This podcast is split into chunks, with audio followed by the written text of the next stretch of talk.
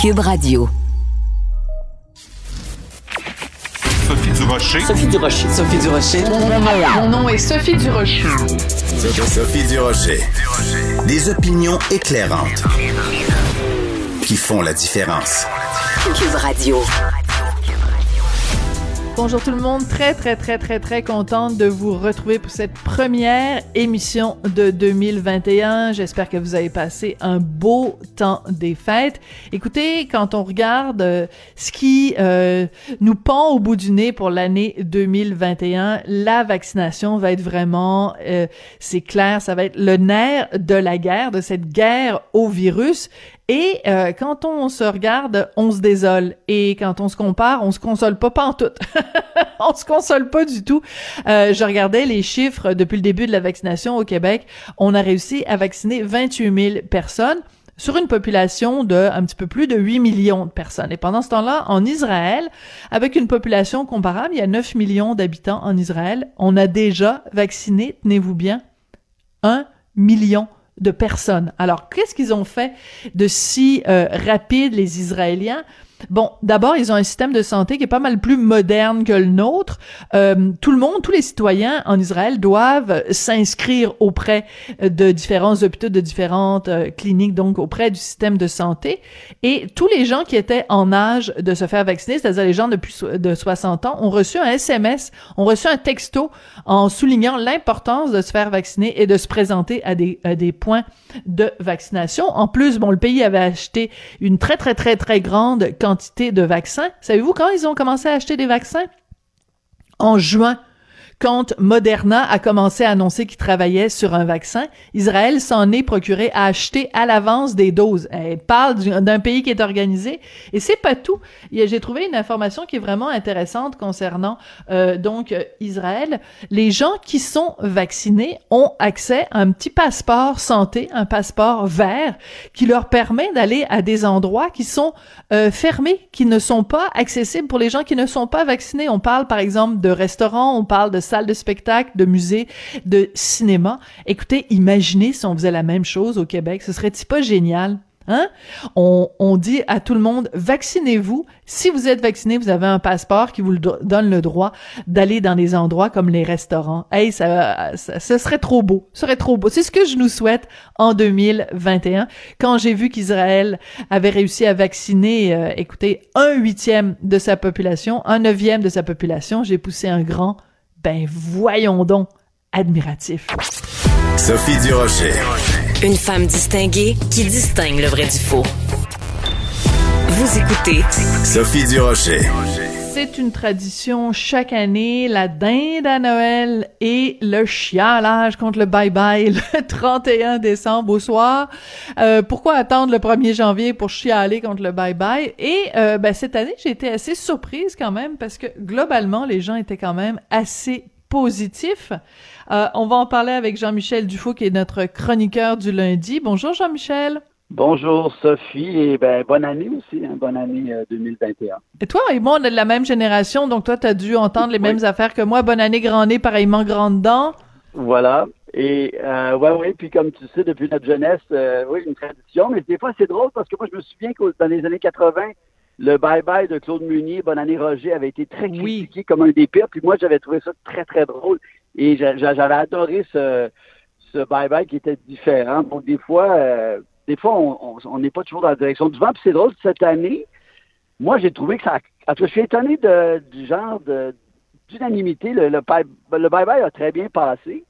Et moi, c'est pas un de mes préférés. Je dis pas qu'il a été mauvais, mais j'ai pas trouvé que c'était un des meilleurs. Mais en tout cas, j'ai l'impression que les gens euh, l'ont beaucoup apprécié. Donc, des fois, c'est aussi dans l'état dans lequel on est. Je ne sais pas, mais ce soir-là, j'ai pas tant ri, surtout au début, mais j'avoue qu'après, euh, c'est comme si c'était trois périodes de hockey. Ils ont connu, je trouve, une mauvaise première période, mais la deuxième et la troisième, il y a eu des meilleurs moments. Euh, donc, ils se sont un peu rachetés, mais pour moi, c'est pas un des meilleurs, mais c'est pas un des pires non plus, mais c'est un, c'est un bye-bye correct, si on veut. Ouais, ben écoute, je suis très surprise parce que avant de se parler, c'est vraiment je l'apprends en direct là, je n'avais aucune idée de ce que tu avais pensé du bye bye.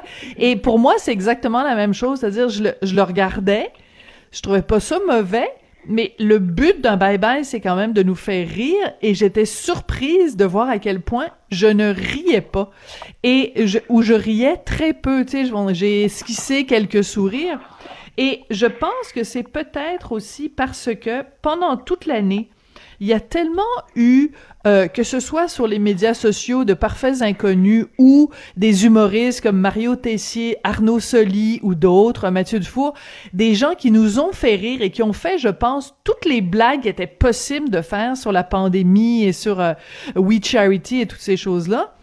On, on, arrivait comme au bye-bye, puis on les avait comme tout entendu, fait que c'était, il aurait vraiment fallu qu'ils arrivent avec quelque chose de complètement surprenant puis champ gauche pour arriver à nous faire rire autant qu'un Arnaud Soli, par exemple. Oui, mais je, suis un peu d'accord avec toi. C'est vraiment une job ingrate, puis je, je le sais que c'est difficile parce que c'est énormément de travail, et puis je suis conscient qu'il n'y a rien de plus facile que de critiquer. Je dis toujours, ça, le vieil, le vieil adage, ça prend 14 jours construire une grange, ça prend une journée à la détruire. Il n'y a rien de plus facile que critiquer dans la vie.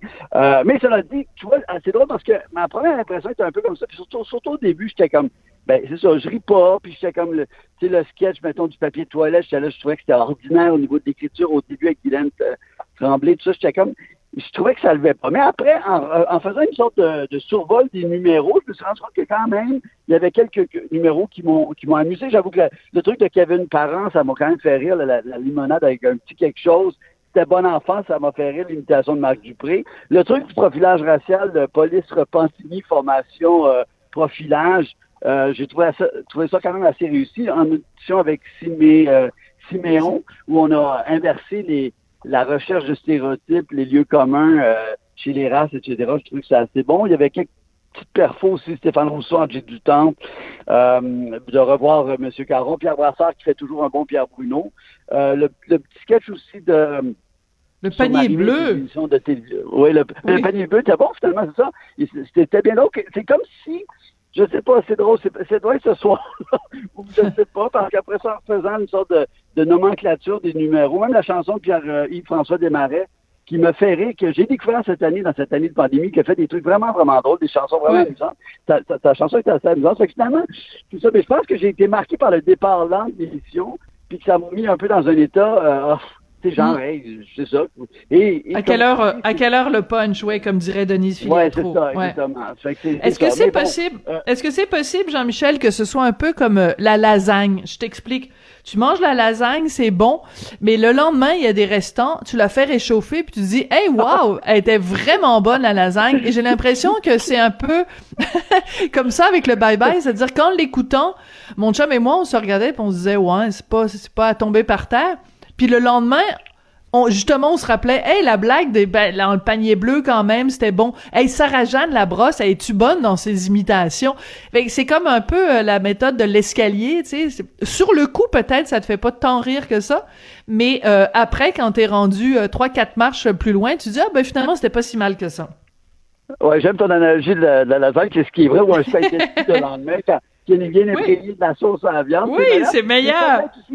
Oui, il y a peut-être la pression de, c'est comme toute cette pression. Il y a toujours aussi ce, pas, le, le, le, le, fameux aussi, on, on compare les attentes. L'infoman qui était, l'infoman de 10h à 11 h qui était bon, qui était encore, je trouve, réussi, que le rythme est très bon. Et là, ça arrive à 11 h avec toute la pression de, on s'assoit à 11 h et on regarde le bye-bye en direct avec le Québec. Et tu as raison, je pense qu'il faut le regarder. C'est bon que tu dis ça parce que je me disais, justement, en faisant un peu mes devoirs ce matin, je, me disais, je, dois y donner une autre chance. Je dois le regarder parce qu'en en notant les trucs, je me disais, ah, ben, finalement, ça, ça m'a fait sourire. Ça, j'ai trouvé ça assez bon. Donc, c'était, euh, c'était pas si mal, mais c'est c'est comme ce début de, match, je trouve, qui a été un, un peu plus faible, disons.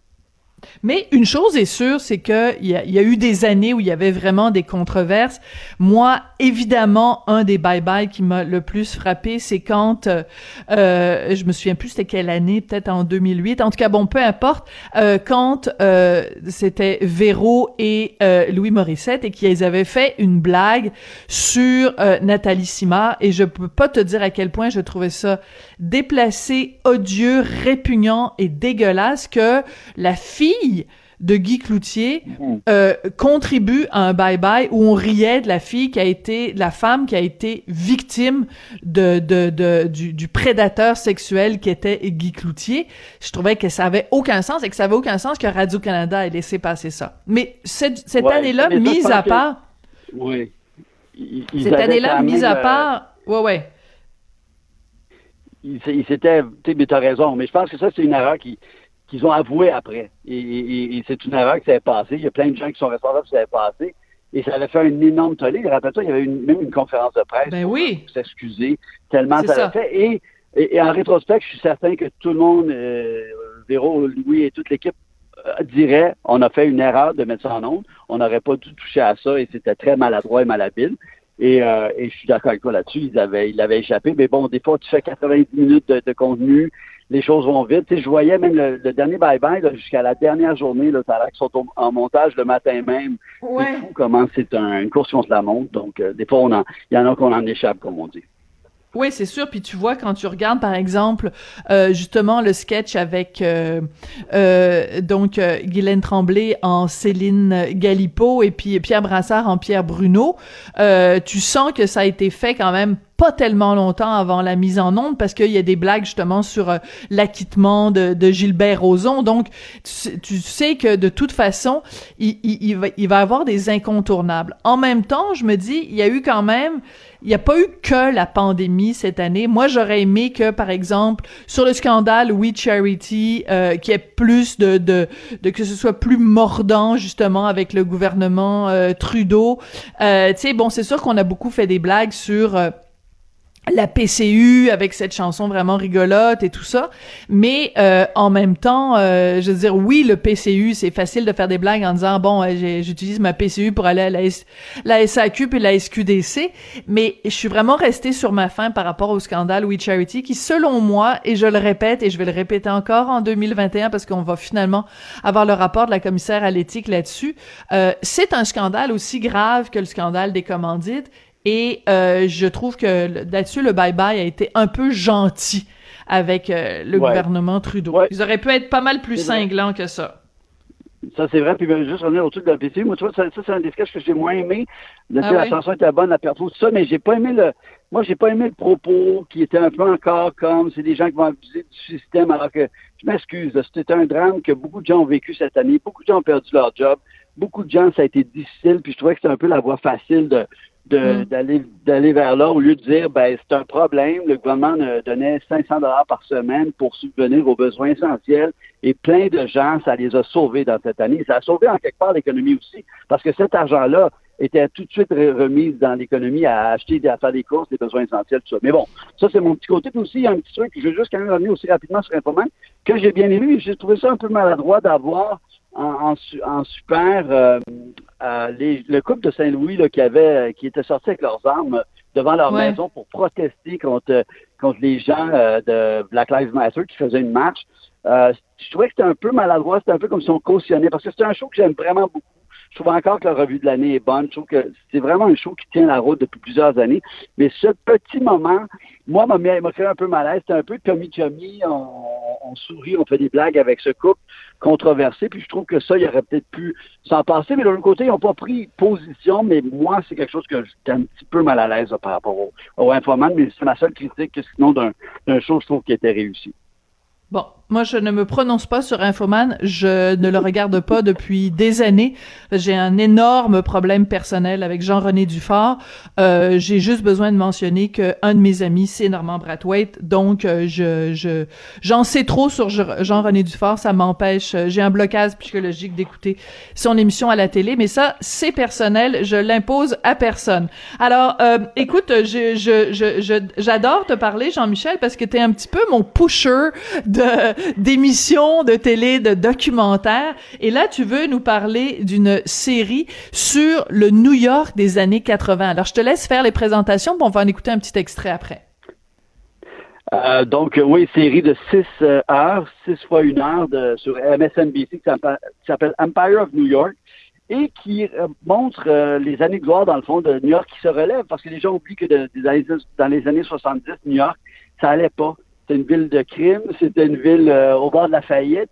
les services publics ne marchaient pas, on coupait partout et il y avait des coins vraiment dangereux de New York. Et dans les années 80, on, suit donc cinq personnes mythiques, cinq personnages mythiques dont on entend encore parler aujourd'hui et je les nomme Ivan Boski, euh, grand financier qui a été reconnu coupable de, de délits d'initiés, Léona Hemsley, la grande dame des hôtels, qui Ouais. aussi s'est fait arrêter pour avoir joué avec ses, euh, ses impôts. Euh, John Gotti, qu'on- qui, qui- qui est devenu le parrain des années 80. Rudolph Giuliani, euh, ce grand avocat qui a été par la Oui. suite maire de New York. Et évidemment, Donald Trump. Donc, euh, oui, on peut peut-être écouter un petit extrait, mais toi qui connais bien New York, c'est drôle, j'ai pensé à toi, puis je me suis dit, toi et Richard, vous devriez écouter ça parce Ah que c'est vraiment, vraiment fascinant. Oui, alors je veux juste mentionner le premier monsieur dont tu as donné euh, le nom, monsieur Bosky, je pense. C'est lui qui a inspiré le personnage de euh, Gordon Gekko dans euh, dans Wall Street, Wall Street, exactement. euh, Exactement. interprété et c'est lui qui avec la phrase célèbre "Greed is good is good". Alors euh, bon, écoute, on écoute un petit extrait donc de cette série en plusieurs épisodes, six épisodes, Empires of New York. cocaine, MTV. Artists living in the Lower East Side. that golden age of hip hop. Fashion, style, and attitude. Whatever you wanted to do, you could do. Because there was nobody there to police any of this. Greed was good. It was a playground built on money. Écoute, un terrain de jeu bâti sur l'argent. Et euh, écoute, j'ai juste vu la bande-annonce, mais c'est sûr que je- tu m'as complètement accroché. Écoute, c'est, c'est, t'as l'impression de regarder euh, un film? Tu sais, mais c'était la réalité à cette époque-là, dans les années euh, euh, 80. Il y a, écoute, il y a des montagnes de cocaïne, euh, il y a rien que l'argent pouvait pas acheter. Et en même temps, je- la, la phrase qui est importante dans l'extrait qu'on vient d'entendre, c'est qu'il y avait personne pour policer ce monde-là. Tu sais, il y avait comme aucune Voilà. limite. Alors c'était comme un terrain de jeu euh, avec euh, du sexe, de l'argent, des drogues et du rock and roll. Et euh, la police euh, était, était en train de siffloter en regardant ailleurs. Ouais, et ça amène aussi, on voit évidemment le fameux crash de 87, et c'est ce que les, c'est les années Reagan, c'est les Roaring 80s, comme on les appelait aux États-Unis. Euh, et toi, je sais que tu as connu aussi New York dans les années 80, mais les gens oublient comment Manhattan a changé, parce que moi, je me souviens, à l'époque, dans les années 80, j'ai fréquenté une Québécoise qui étudiait en théâtre à, à New York, elle habitait dans le Lower East Side, 13e Aïe, aïe. rue et 3e avenue, et c'était dangereux.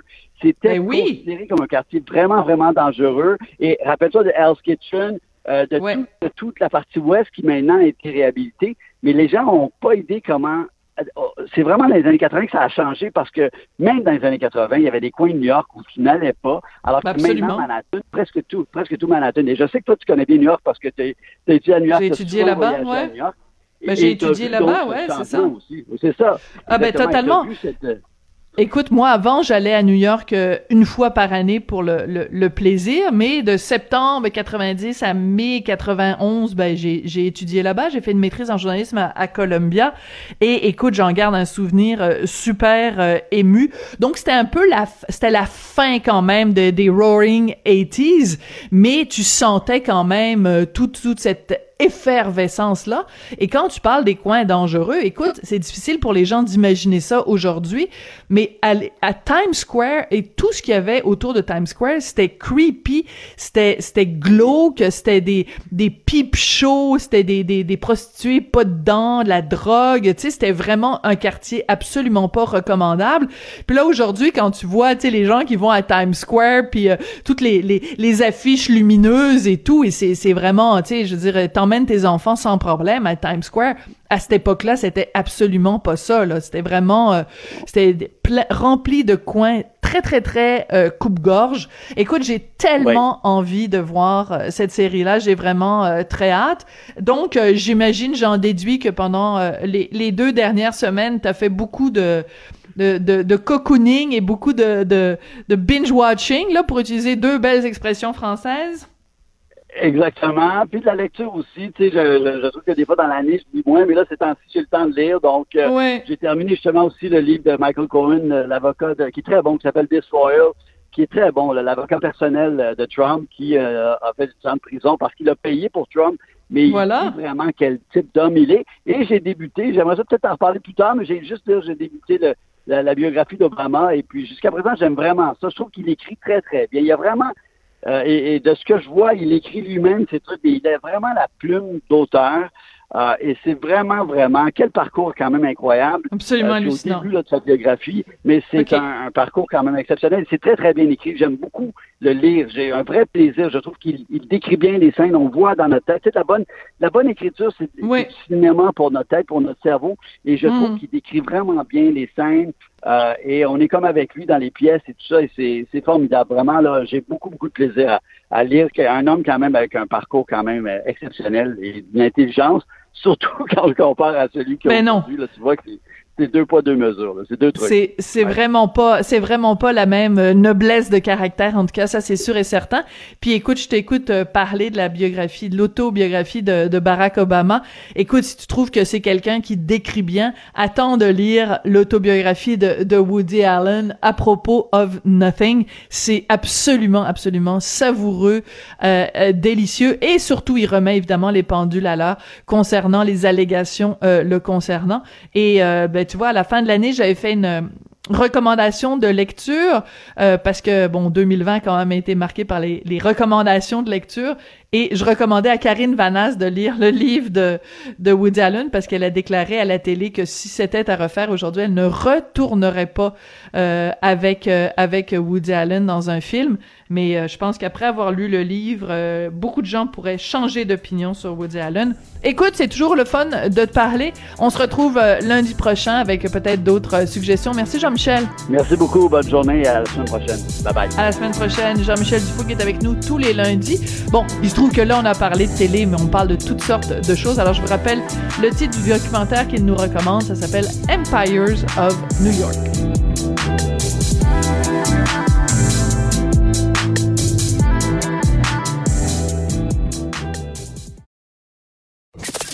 Avertissement. Cette émission peut provoquer des débats et des prises de position pas comme les autres. Vous écoutez Sophie Durocher. De quoi on a parlé surtout pendant ces deux semaines euh, de vacances? On a parlé beaucoup des Québécois qui sont allés dans le Sud, mais il y a des Québécois qui sont allés dans le Sud et qui en avaient des maudites bonnes raisons pour être là. Euh, mon prochain invité s'appelle Serge Loriot, il est directeur général de vrcamping.com. On le rejoint en direct à Puerto Vallarta. Bonjour, Monsieur Loriot, comment ça va? Bonjour, Madame Durocher. Ça va très bien. Alors, j'en profite. C'est votre première émission, je pense, depuis vos vacances euh, de mois Oui. de décembre. Alors, donc, euh, bonne année à vous. Ben merci, vous aussi. Alors on va commencer par euh, les, les bonnes nouvelles. Dites-nous que c'est quoi la température à Puerto Vallarta en ce moment? Présentement, là, il y a- à Puerto Vallarta, il fait 18 degrés. C'est le matin. Il est tôt. Il est une heure de moins que chez vous ici. Alors, donc, euh, c'est un petit peu plus frais qu'habituellement depuis trois, quatre jours environ. On, a- on traverse un petit euh, un front froid, comme on dit. Ça arrive rarement, mais ça arrive une fois par l'hiver. Alors, donc, front- euh, en fait, 18, là, quand on pense qu'à Montréal, il fait moins 3, c'est sûr que c'est, beaucoup mieux. Mais habituellement, à cette, à cette heure ici, il fait environ 22 et ça monte jusqu'à 27 degrés en moyenne là, à les différentes journées. Alors vous avez écrit, Monsieur euh, Loriot, dans les journaux, une lettre dans laquelle vous vous adressez à rien de moins que le ministre de la Santé du Québec. Dites-nous pourquoi vous avez voulu écrire cette lettre-là. Ben, écoutez, euh, en fait, ce qui m'a un petit peu irrité là-dedans, c'est que le ministre met dans tout le même panier euh, tout le monde, en fait, là. Les gens qui, s'en vont pour une semaine ou deux en vacances avec avec les, les réunions, les parties qui sont inclus, avec ceux qui partent pendant trois, quatre, cinq et six mois par année. Alors là, il veut euh, tout simplement euh, exiger euh, un certificat comme quoi ils, ils sont ils sont négatifs, ce qui, ce qui est, en, principe, j'ai rien contre, là.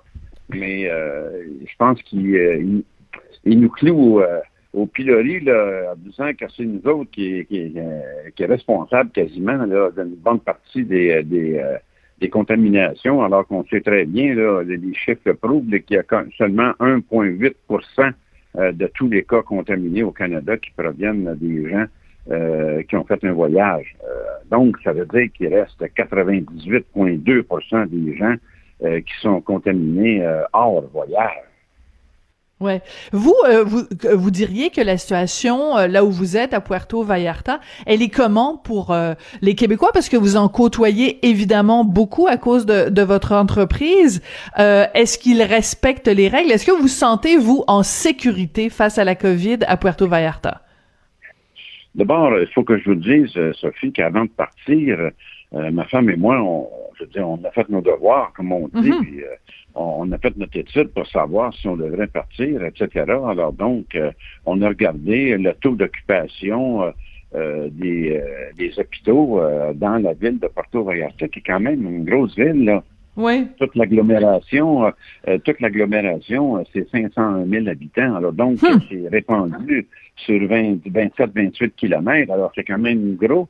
Euh, beaucoup de gens ne le savent pas, mais il y a une grosse communauté très importante de, Québécois ici à Porto Vallarta. Euh, ça parle français euh, partout. ça fait hum. beaucoup d'années, de, plus en plus de Québécois viennent ici passer l'hiver. Alors donc, on a fait nos devoirs, on a regardé le, nombre de, de, de, selon les statistiques émis par le gouvernement mexicain local, ainsi que les statistiques de, l'État, parce qu'il y a 32 États ici au Mexique. Alors, nous, on est dans l'État de, de, Jalisco. Alors, donc, dans Jalisco, il y, a, il y a plusieurs villes, évidemment. Il y a quand même l'équivalent dans l'État, l'équivalent d'à peu près de la population du Québec. 8,3 millions, je pense, au Québec. C'est comparable. Alors, c'est comparable, oui. Et le taux d'occupation dans les hôpitaux est de combien, monsieur? Ben, écoutez, ça varie là, de, dépendant. Là, ici, à Porto Vallarta, euh, c'est, je vous ai envoyé, je pense, à votre recherchiste, oui, oui. un tableau qui décrit assez bien à Porto Vallarta il y a quelques jours. Là, je me souviens pas en date de quand, je pense qu'en date du 23 décembre, le tableau qui était émis par les autorités et euh, il y avait euh, quelque chose comme 7% de taux d'occupation dans les divers hôpitaux. Euh, il y en a certains hôpitaux c'est un petit peu un petit peu plus élevé, d'autres un petit peu moins. Mais dans Porto Vallarta, moi-même, je suis allé dans quatre hôpitaux récemment pour voir des amis, etc. Alors donc je peux vous dire que le taux d'occupation est très bas à Porto Vallarta. Et aussi, le nombre de contaminés aussi, c'est mm-hmm. important. Ceux qui sont malades du COVID, euh, il y en a très, très peu. Alors donc, euh, on a décidé finalement, on a considéré qu'il y avait plus de chances d'attraper le COVID peut-être au Québec qu'ici. Alors donc, on s'est dit, tant qu'être confiné au Québec, alors aussi bien être confiné en chaleur aussi. Et, on respecte, pour répondre à votre question, oui, oui. on respecte énormément les, normes. La même chose euh, qu'on ferait au Québec, là, on sort pas tellement, pour dire la vérité. Euh, quand on sort, on porte notre masque partout où est-ce qu'on va. Et vous devriez voir les, mesures de, sanitaires ici, il y en a plus qu'au Québec. Euh, donnez-nous un exemple. Oui, ben, donnez-nous un exemple. je vais vous en donner deux exemples. Allez-y. Partout où on va, vous devez, vous, devez entrer, avant d'entrer, vous devez passer sur un tapis sanitaire. Euh, ce tapis-là, la semelle de vos souliers trempe dans une solution euh, aseptisée. Euh, ensuite, ils prennent votre température à distance, une espèce de, de, de machin comme qui ressemble un peu à un gun, si on veut. Oui, Mais ce mm-hmm. gun-là, il est appuyé soit dans le cou, euh, et là, on prend votre température avant d'entrer. Alors, des choses qui sont euh, inconnues au Québec, là. Alors, donc, ici, on se sent très, très, vraiment très en sécurité. Puis vous devriez voir la population ici répond très, très bien aux normes hum. sanitaires. Les gens ont des masques partout. Même dehors, on rencontre des gens qui promènent leurs chiens, ils ont leur masque dehors. Vous regardez des gens dans leur voiture sur la rue, les gens ont des masques même dans leur voiture. Alors, C'est vraiment quelque chose de pas croyable euh, ici, comparativement à, chez nous, où c'est un petit peu plus permissif, je pense, à, à ce point de vue-là. Mais c'est dangereux que je fasse une entrevue avec vous, euh, Monsieur Loriot, parce que j'ai quasiment envie de prendre l'avion et d'aller vous rejoindre à Puerto Vallarta, parce que ici, ben moi je suis à Montréal et euh, à Montréal, des fois ça, ça m'enrage de voir à quel point les gens sont sont sont, sont des tapons là, ils sont comme pognés en grappe euh, euh et, et, euh, et très souvent les gens ne respectent pas ou portent leur masque tout croche. Donc vous nous rassurez là-dessus. C'est important de mentionner, Monsieur Loriot, que vous n'êtes pas non plus parti à Puerto Vallarta pour simplement vous griller la couenne au soleil. C'est que vous, vous avez une entreprise où vous avez besoin d'aller voir vos fournisseurs là-bas. Expliquez-nous, c'est quoi votre entreprise, donc, euh, vrcamping.com? Oui, en fait, euh, nous autres, on ne vient pas ici pour le, party ou quoi que ce soit. Euh, encore moins pour aller sur la coin. Je vais vous dire, je pense que dans les trois dernières années, je pense qu'on y était une fois à la plage. On n'est pas vraiment des gens de plage, honnêtement. Oui, j'ai une entreprise. nous, on offre, on est des guides accompagnateurs, en fait. On offre à des, à des gens qui ont un VR, qui doivent se rendre au Texas, à la, à la, frontière du Mexique, et nous, on les prend en charge là et on les guide à travers différents tours euh, au, au, Mexique avec la destination finale, euh, avec le VR, qui est un camping euh, à Puerto Vallarta. Alors, les gens peuvent rester selon ce qu'ils veulent, dépendant s'ils prennent un, un, circuit au mois de novembre ou un circuit au mois de janvier. Alors, ils restent à Puerto Vallarta entre un mois et, et trois mois. D'accord. Mais ce que je retiens, Monsieur euh, Loriot, et je dois, je dois d'ailleurs vous féliciter parce que aussi bien dans votre lettre que euh, maintenant, là, dans votre euh, entrevue avec moi, vous êtes très, euh, très calme, très pondéré. Vous avez des bons arguments, vous avez des arguments rationnels au lieu d'avoir des arguments euh, émotifs. Ce que je comprends à travers tout ça, c'est que vous avez été blessé, que le, le ministre de la Santé ne fasse pas de distinction, qui, qui parle de, des Québécois qui vont dans le sud comme si c'était un tout, euh, alors qu'il y a plein de gens qui ont des raisons différentes pour être euh, là-bas. C'est un petit peu ça qui vous a choqué. Oui, mais c'est un peu ça qui m'a irrité. En effet, euh, en fait, il faut, je pense qu'il faut faire une différence entre quelqu'un qui vient ici, euh, qui a juste une semaine ou deux semaines de vacances. Alors, lui, il va avoir du plaisir, il veut sortir, etc. Mais il n'y en aura pas de plaisir ici parce que tous les, les bars, les cantines, les discothèques, tout est fermé. Tout ça, c'est fermé jusqu'au 10 janvier parce que c'est justement le gouvernement euh, local ici a décidé de fermer ça pour justement éviter euh, que le tourisme intérieur mexicain qui viennent de Guadalajara, qui viennent de Mexico, etc., viennent ici pendant leurs deux semaines de vacances. Et là, ils ont moins de raisons de venir. De, toutes les places de party sont toutes fermées. Alors donc, hum. nous, on est bien contents de ça. Ça augmente la sécurité encore plus.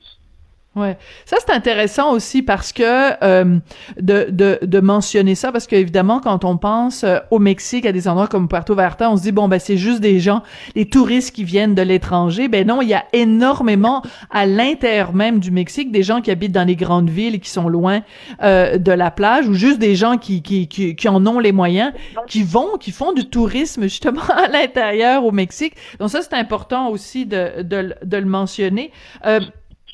Euh, Monsieur Loriot, vous et votre épouse, vous avez plus de 70 ans, donc vous faites partie de ce qu'on appelle au Québec les, euh, la, la, une population à risque. Quand vous allez revenir au Québec, allez-vous vous faire vacciner, Monsieur Loriot? Écoutez, euh, d'abord, on revient au, Québec seulement qu'à la fin du mois d'avril. Nous, on est ici pour euh, six mois. Euh, on va regarder un peu ce qui se passe avec le vaccin. Ça, ça commence tout simplement.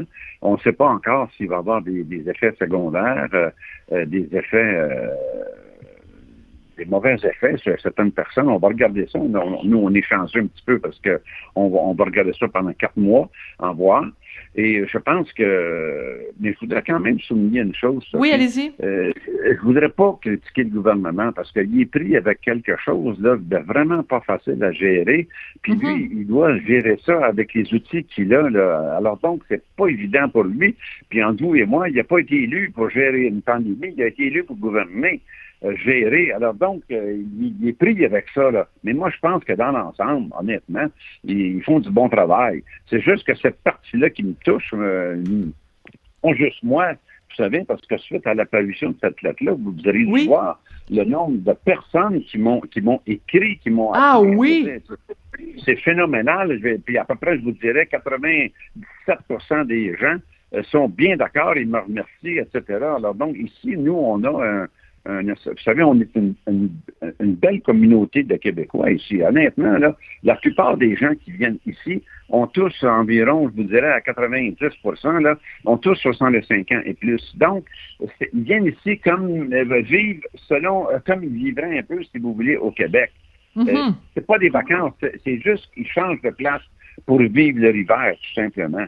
Alors donc, euh, donc, donc, mais c'est ça quand même. Alors donc, euh, pour nous, euh, je ne sais pas là, comment ça va virer au Québec, mais nous, on a jugé qu'on avait moins de chances de se faire contaminer ici euh, qu'au Québec. puis ça, c'est au mois d'octobre. Imaginez avec tout ce qui se passe actuellement, disons qu'on est plus rassuré de vivre ici. Et on a, euh, vous seriez surprise de voir le nombre euh, de couples québécois qui vivent ici l'hiver. On a un site Internet, nous autres, euh, s'appelle le Petit Québec de Puerto Vallarta. Il y a quand même pas loin de 14 000 membres, donc 14 ah, 000 ouais. couples en, principe, oui, où les gens s'entraident, euh, quel restaurant, je cherche la cuisine italienne, je cherche tel article, où est-ce que je peux trouver ça? Vous devriez voir, euh, on s'entraide vraiment en- en- entre nous, oui, vraiment, là, euh, vraiment. Mais ça, c'est- Et- mhm. ça, ça, c'est intéressant, Monsieur Loriot, parce que euh, quand on parle des snowbirds, là, euh, on, on pense toujours évidemment à la Floride, c'est le grand classique. Mais j'avoue que je tombe en bas de ma chaise parce que 14 000 personnes ou, ou même possiblement beaucoup plus, c'est vraiment un, un- un petit Québec là à Puerto Vallarta. Il y a vraiment une communauté solide là. Ça, c'est juste ceux qui sont membres de ce, de ce Oui, site-là. De ce site-là là. Ben, je vais vous dire, il y a 6 millions de touristes qui viennent à Porto Vallarta à chaque hiver. Alors, c'est une, une station balnéaire très à la mode. Cette année, évidemment, c'est plus tranquille parce que euh, si c'est la COVID pour nous, ben c'est la COVID pour les Mexicains aussi. Donc, il y en a beaucoup qui se déplacent, euh, qui préfèrent ne pas se déplacer, en fait. Là. Alors, donc, euh, mais pour nous, euh, ici, c'est- parfait. Effectivement, pour répondre à votre question que vous me posiez un peu plus tôt, oui, euh, il faut que je vois des, des fournisseurs parce que là, évidemment, nous, euh, euh, notre activité là, commerciale de- des, des circuits caravanes en VR au Mexique a été totalement interrompue. Euh, Il n'y a, pas de- il y a pas de circuit qui est vendu, nous, depuis le mois de mars, évidemment. Les gens ne peuvent pas traverser la frontière avec leur VR. Donc, notre, notre année, notre hiver, c'est foutu, comme on dit, c'est zéro. Mais par contre, euh, va y avoir un après-virus. Donc, à ce moment-là, nous, il faut maintenir le lien euh, avec euh, euh, nos fournisseurs. Alors, j'ai déjà été en voir plusieurs dans Puerto Vallarta, mais à l'extérieur aussi de Puerto Vallarta depuis le mois d'octobre. On n'a pas vraiment le choix parce que les autres sont vraiment très affectés, là, parce que, évidemment, les, les campings en hiver, ils sont fréquentés par les touristes euh, canadiens puis les touristes euh, américains, mais là, il n'y en a plus. C'est vide. Les, les terrains de camping sont absolument vides. Alors, c'est terrible ce qui leur arrive ici à eux autres aussi. Là. Oui. Ben écoutez, merci beaucoup d'avoir pris le temps de nous parler puis de remettre en perspective aussi la situation des Québécois euh, qui sont établis une bonne partie de l'année à Puerto Vallarta. Et euh, ben écoutez, je suis un peu jalouse quand même. Euh, si vous allez à la plage, euh, ramasser deux trois grains de sable puis envoyez-nous ça à Cube Radio là qu'on puisse au moins profiter un petit peu euh, du, du du soleil euh, du Mexique. Ça a été très très gentil à vous de prendre le temps euh, de nous parler puis de nous expliquer tout ça, euh, de nous expliquer calmement votre point de vue, Monsieur Loriot. Très apprécié. Ben, ça m'a fait plaisir, Mme Sophie, puis bonne année à vous. Ça fait plaisir. Merci à vous et votre épouse aussi, Serge Loriot, qui est directeur général de vrcamping.com, à qui on parlait en direct de Puerto Vallarta au Mexique, le maudit changeux.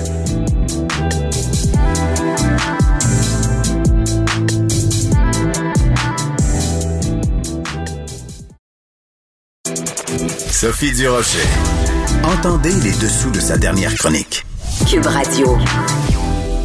S'il y a un sujet de conversation qui a euh, euh, occupé nos esprits pendant ces deux semaines de relâche, c'est bien entendu les gens qui sont partis dans le sud et en particulier quand on a appris samedi dernier qu'ils auraient le droit, euh, s'ils devaient se mettre en quarantaine et que ça leur faisait perdre des journées de travail, qu'ils avaient le droit à un généreux euh, chèque de 1000 dollars de la part de notre bon gouvernement à Ottawa. Ça a fait pousser des hauts cris dans la population en général, mais aussi bien sûr auprès des partis d'opposition, dont les conservateurs. C'est pour ça que j'avais envie de parler avec Pierre Paulus. Il est député de Charlebourg, Haute-Saint-Charles et ministre du cabinet fantôme pour les services publics et l'approvisionnement, donc pour le Parti conservateur du Canada. Bonjour, comment allez-vous? Bonjour, ça va très bien, merci. Oui, bonne année 2021. Elle commence sur les chapeaux de roue, votre année 2021, Monsieur Paulus? effectivement. effectivement. Alors- Alors, c'est important de mentionner que, évidemment, euh, cette cette clause là pour le 1000 dollars, euh, vous vous aviez voté pour, c'est-à-dire qu'en fait, euh, ça faisait partie d'un package, d'un tout un un ensemble de règlements, mais vous pensiez pas en votant pour que ça allait, euh, qu'il y aurait une brèche qui permettrait aux gens de de d'aller se faire griller dans le sud puis de revenir en, en, en se faisant payer par le gouvernement là. Effectivement, écoutez, euh, c'est sûr et certain que euh, des, des, des, dimanches, la défense du gouvernement était de dire, ben oui, mais tous les parlementaires d'Ottawa ont voté pour cette mesure-là, mais dans, dans, les faits, c'est vrai. On a voté pour la loi qui a été mise en place, qui, qui était une loi qui mettait en, œuvre le programme qui s'appelle la prestation canadienne de maladie pour la relance économique. On s'entend, est-ce qu'on s'entend que ce programme-là ne visait pas à soutenir des gens qui partaient faire la fête dans le sud pour qui revenaient deux semaines en confinement au Canada? C'est bien entendu que non. Euh, c'est une, euh, on appelle ça en anglais un loophole. C'est sûr que ça, dans la loi, c'était pas clair ou il y avait une, clause qui mentionnait que des gens qui revenaient de l'étranger pouvaient avoir ça. Donc, on pense à quelqu'un qui était parti pour six mois, je sais pas, travailler à l'étranger, qui revenait au Canada, euh, là, pouvait pas travailler. Donc, il y avait cette possibilité-là, mais bien entendu que jamais on a pensé que des, des gens qui partiraient faire du tourisme une semaine ou deux dans le sud, euh, en revenant, pourraient avoir ça. Euh, maintenant, le point, c'est que là, il faut le régler. Il faut le régler rapidement. Euh, le gouvernement a le, les moyens de le faire. Le gouvernement a, le pouvoir de faire des changements de la façon qu'ils le voudront. Euh, bien entendu qu'ils ont l'appui du Parti conservateur et des autres partis, je crois, euh, pour faire ce changement-là très rapidement, parce que ça n'a fait aucun sens. Euh, et aussi, ce, que, ce qui m'a un petit peu chicoté, c'est de voir Pablo Rodriguez dire, écoutez, on l'a appris samedi. Je m'excuse, mais, mais cette loi-là est votée depuis le mois de septembre. Et c'est sûr et certain qu'il y avait déjà eu des demandes, des recours. Euh, le gouvernement était sûrement au courant de la situation. C'était impossible. Et s'il n'était pas au courant, si les fonctionnaires, personne n'était au courant de ça, on a un grave problème de gestion de nos fonds publics. Ouais. Alors j'ai une autre citation de Pablo Rodriguez pour vous. Il était en entrevue à LCN et il a dit ça n'a jamais été euh, l'intention, ça n'a jamais été le but. C'était pour aider les travailleurs à ne pas euh, contaminer leurs collègues. C'est une brèche. On n'avait pas prévu ça. On va le régler. C'est inacceptable. Moi, quand j'ai quelqu'un au gouvernement qui me dit on n'avait pas prévu ça, ça me chicote un peu parce que euh, le le rôle de quelqu'un au gouvernement, le rôle de nos élus, c'est justement de prévoir.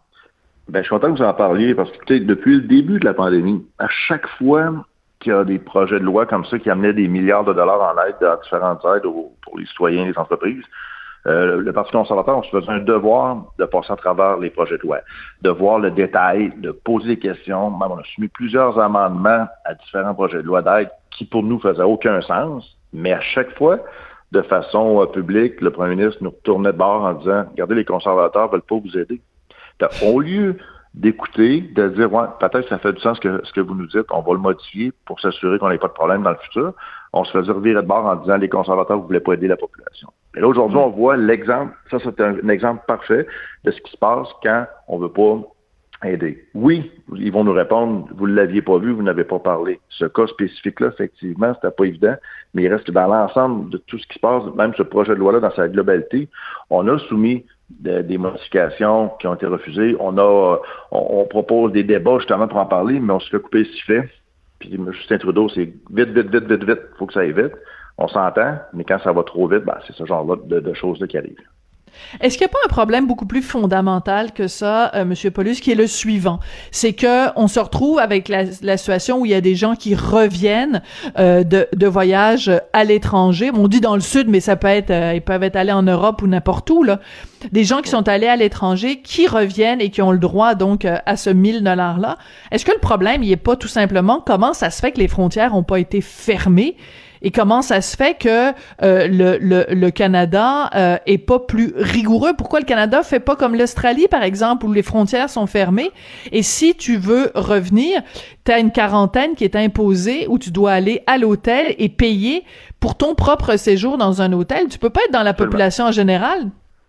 Absolument, vous avez tout à fait raison. Et euh, euh, c'est public. Euh, dès le début de la pandémie, même moi-même euh, au comité de la santé le 29 janvier dernier, au début début, j'ai posé les questions. Hmm. on fait quoi? C'est quoi les protocoles actuellement?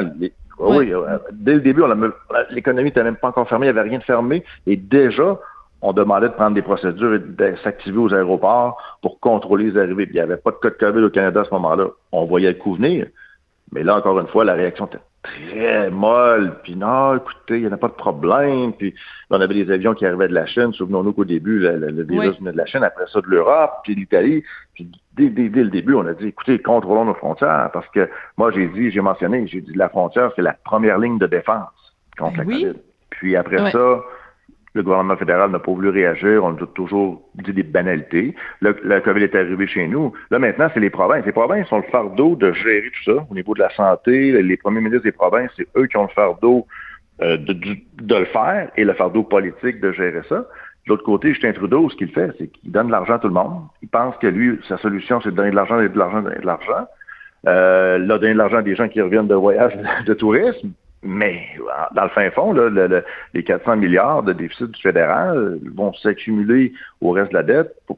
et pour tout ça, ça règle quoi? Ça règle rien.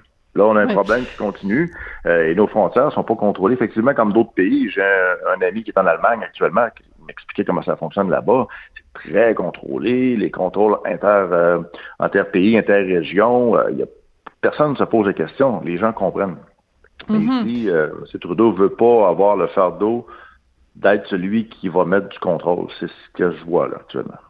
Oui, c'est ça. Puis euh, on se rappelle aussi ses réticences euh, au début. Euh, et c'était qui donc Je me souviens plus quel ministre avait dit ben les, les le, virus il, il, connaît pas les frontières. le virus connaît pas les frontières, mais si on ferme les frontières et que les avions se posent pas, ben le virus il peut pas se propager. C'était comme ben, un petit peu contradictoire. C'est les individus qui propagent le virus. Ben voilà. si on permet aux individus de voyager, ben de le ramener, de, de, de, ça, ça fonctionne pas à un moment donné, les provinces peuvent bien essayer de faire ce qu'elles peuvent, ben, s'il n'y a pas d'aide d'en haut du fédéral, il n'y aura jamais de contrôle. Voilà. Alors l'autre point qui est important quand on parle de tout ce dossier-là, parce que bon, il y a le 1000 dollars, il y a le fait de fermer les frontières, et il y a aussi cette demande répétée euh, du Québec de dire, ben au moins arrangez-vous pour que euh, les gens passent des tests avant de monter euh, dans l'avion. La réponse de Marc Garneau, ça a été de dire, oui, ok, on va le faire, mais seulement à partir du 7 janvier. Mmh. moi, quand j'ai vu ça, je suis partie à rire en disant, ben oui, ben c'est comme c'est comme. Ça fait partie de euh, l'improvisation. Écoutez, les tests rapides, les demandes de tests, c'est des choses qu'on fait, qu'on demande depuis longtemps. Euh, il y a, souvent, il y a des gens sur les médias sociaux qui vont dire Ouais, mais ces tests-là, ça fonctionne pas, papi, papi, papi. Bon, je m'excuse, mais il y a des tests qui sont confirmés, qui sont efficaces. Euh, on l'a soulevé le point par plusieurs fois, par même par communiqué. Puis, euh, mais encore une fois, les gouvernements attendent. Puis quand ils sont au pied du mur, essaie de réagir, mais ça prend tellement de temps que là, finalement, ben, il va être trop tard. Les gens sont revenus, personne ne va avoir été testé. C'est totalement ridicule. Euh, on est dans l'improvisation toujours, et je mentionne encore une fois, avec les partis d'opposition, le Bloc québécois aussi, là, je veux dire, on a même des propositions, des solutions. On n'est pas juste en mode critique. Là. On, on essaie aussi de faire notre part là-dedans, mais jamais qu'on a d'acceptation de, de, la part du gouvernement sur les propositions qu'on amène.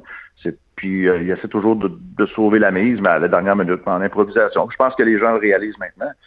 Oui. Par contre, euh, Monsieur Paulus, c'est que on, quand on regarde aller notre gouvernement, euh, qu'on ait voté pour lui ou pas, euh, on doit vivre avec euh, ses décisions. Hein. C'est un choix qu'on a fait. On a envoyé telle telle personne à Ottawa, puis on vit avec les conséquences. Donc, en, temps normal, bon, on prend on prend ça avec un grain de sel en se disant bon ben regarde, on changera de gouvernement si on n'est pas content aux prochaines élections. Mais dans le cas qui nous occupe, il y a des gens qui meurent.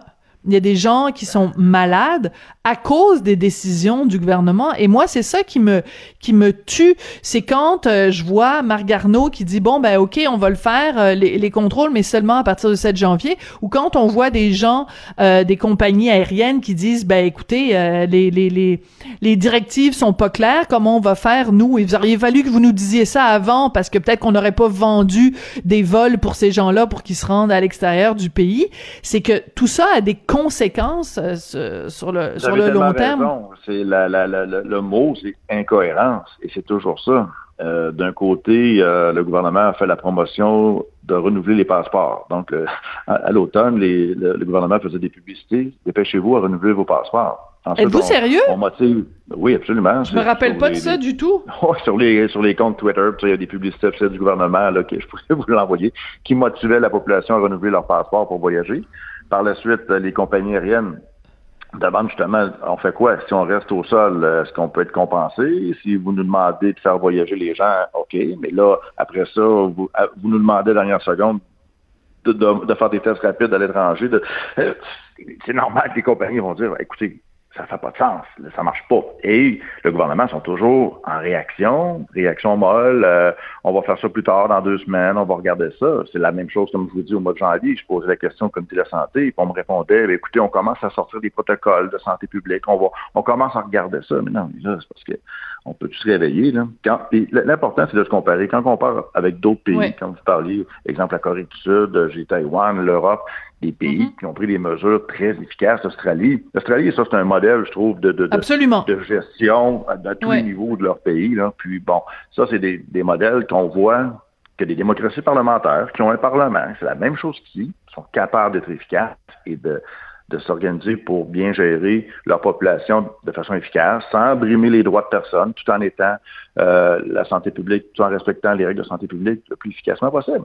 Donc, euh, ça, c'est un, échec lamentable pour nous du gouvernement Trudeau, et c'est pour moi, c'est tout simplement que M. Trudeau veut toujours avoir le beau rôle, il donne de l'argent. À chaque fois que quelqu'un demande, va lui en donner, va donner l'argent de, de, nos taxes, finalement, pour essayer de sauver le comme on dit en bon français, sauver la face. Mais ça fonctionne pas de même. Puis les provinces, ben, je pense que là, la pression, euh, elle monte, pas fini de monter. Puis il y a un grand blâme qui revient directement à Justin Trudeau et aux libéraux. Avez-vous regardé le bye-bye, M. Paulus? Oui, absolument. Ah, vous avez dû aimer le sketch où on voyait euh, Justin Trudeau qui disait en gros euh, l'argent c'est pas un problème, euh, on, peut en imprimer puis s'il pousse pas dans les arbres, on peut en imprimer puis que là qui imprime et surtout à un moment donné quand il dit on en donne combien à We Charity puis là il fait un signe avec les doigts là un, 5 6 pouces pour We Charity, ça ça a dû vous faire un petit velours quand même? Absolument, je trouvais que c'était vraiment très bon, puis de voir comme, comme la PCU, tout ça. C'est sûr que les, gens qui nous écoutent, là, les gens qui, qui demandent de l'argent, qui reçoivent de l'argent, c'est sûr qu'ils vont dire, bon, moi, regarde, j'en reçois, euh, je suis bien content de l'avoir. Mais ça, on est dans le très court terme. Là. Quand il faut se projeter sur le long terme, moyen long terme, il faut voir c'est quoi l'impact de tout ça. Est-ce que d'avoir bénéficié de ces avantages-là, si on n'avait pas vraiment besoin, est-ce que c'est, d'un point de vue collectif, une bonne chose? Bien entendu que non, on va payer le prix plus tard pour ça. Puis là, mm. c'est là qu'il faut avoir une conscience collective qui actuellement fait défaut. Il euh, faut voir vraiment plus grand. Puis euh, le, le, le, et c'est pour ça, en fin de semaine, finalement, l'histoire du 1000 dollars a fait vraiment a démontré aux citoyens. Les gens ont dit mm. attendez un petit peu, là, moi je reste chez nous, je fais attention, je sors pas, j'ai pas vu mes parents depuis huit mois. Puis on donne 1000 dollars du monde qui ont décidé de se foutre des règles et d'aller faire le party à l'étranger. Non. Fait que là, là il, y a une, il y a une réalité qui a frappé qui, quand on va se mettre à regarder tout ce qui s'est fait, comme la PCU pour les étudiants, par exemple, ça, ça n'avait pas, l'imaginaire collectif n'a pas été très frappé, même s'il y a eu un impact négatif pour les entreprises durant l'été. Absolument, absolument. là, le 1000 des touristes, ça, ça a frappé l'imaginaire. Ça passe pas. Et quand on va faire le tour, vous allez voir qu'il y a beaucoup d'autres problèmes comme ceux qui existent qui n'ont pas encore été déterrés. Ouais. Bon, bah alors je pense que vous avez du pain sur la planche pour 2021. Euh, Merci beaucoup d'être venu nous parler aujourd'hui. Oui. Merci et surtout euh, que le gouvernement se dépêche de changer la, loi le plus vite possible. C'est faisable, ils ont le pouvoir de le faire. Donc, c'était Justin Trudeau de régler ça dans les prochaines heures. Absolument. Pierre Paulus, qui est député de Charlebourg, Haute-Saint-Charles et ministre du cabinet fantôme pour les services publics et l'approvisionnement pour le Parti conservateur du Canada. Merci beaucoup. Et puis c'est comme ça que se termine l'émission. Bon, bon, on a survécu à la première émission de 2021. Alors, euh, merci à Sébastien Lapierre à la mise en onde, à la réalisation, Hugo Veilleux à la recherche et surtout, surtout, surtout, Merci à vous, chers auditeurs, d'avoir été là. Et euh, ben, on se retrouve demain, mardi. Puis vous savez que vous pouvez en tout temps réécouter tous les segments que vous avez pu manquer en tout temps, donc à Cube Radio sur notre site Internet. Merci beaucoup. Bonne journée, puis à demain.